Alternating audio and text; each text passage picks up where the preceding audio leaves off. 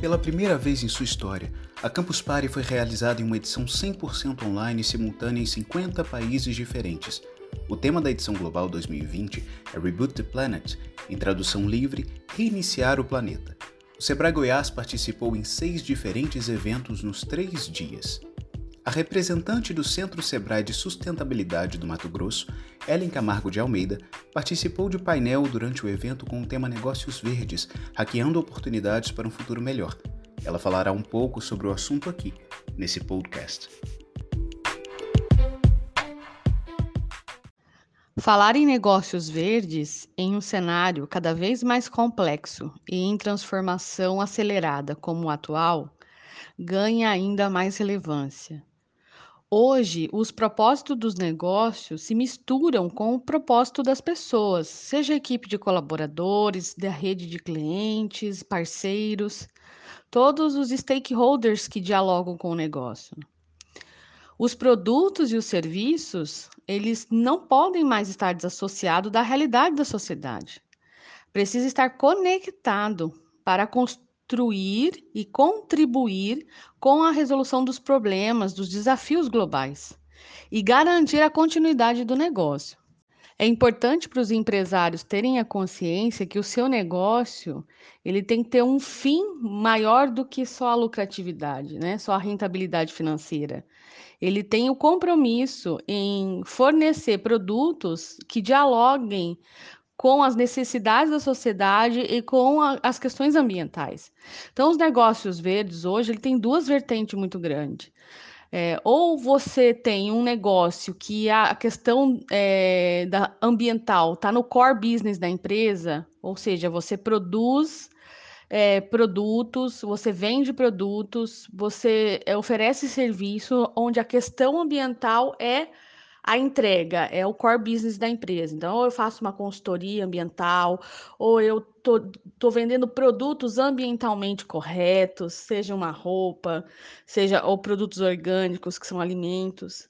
E a outra vertente, que é uma das principais, é eu introduzir os princípios ambientais no meu processo produtivo, no meu modelo de gestão, na estratégia da minha empresa.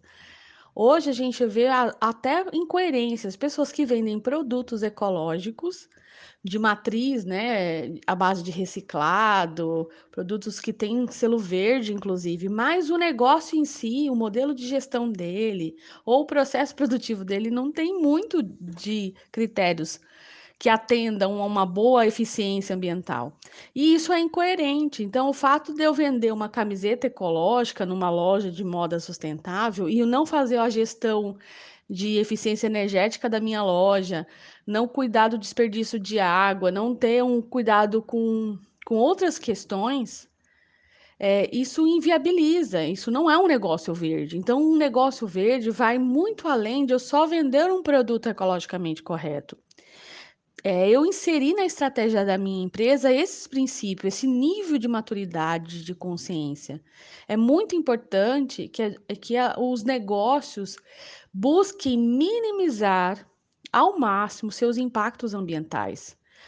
Inovar hoje sem sustentabilidade não é possível. Então, é importante que seja um comércio varejista, seja uma pequena indústria, Qualquer empresa, não importa o ramo de atividade, seja do agronegócio até o setor de comércio e serviço, todos têm que estar imbuídos dessa consciência. Existem tecnologias para isso, a gente vê muitas startups trabalhando na linha do, da clean tech, buscando desenvolver ferramentas, soluções e estratégias tecnológicas para auxiliar as empresas a serem mais ecoeficientes, mais ambientalmente corretas. E isso gera, não só agrega valor, como impacta na economia dos negócios, porque se for olhar, é, desde redução de custo, a, a é, redução de desperdício, você não só gera um benefício ambiental, como isso faz bem para a saúde financeira da empresa. Né? Então, é importante estar com o radar ligado e entender que os negócios são, sim, protagonistas de uma transformação, são células, células importantes na sociedade que vão ser um motor de inovação para a criação de novos negócios, novos modelos de negócios mais conectados com as necessidades do século XXI.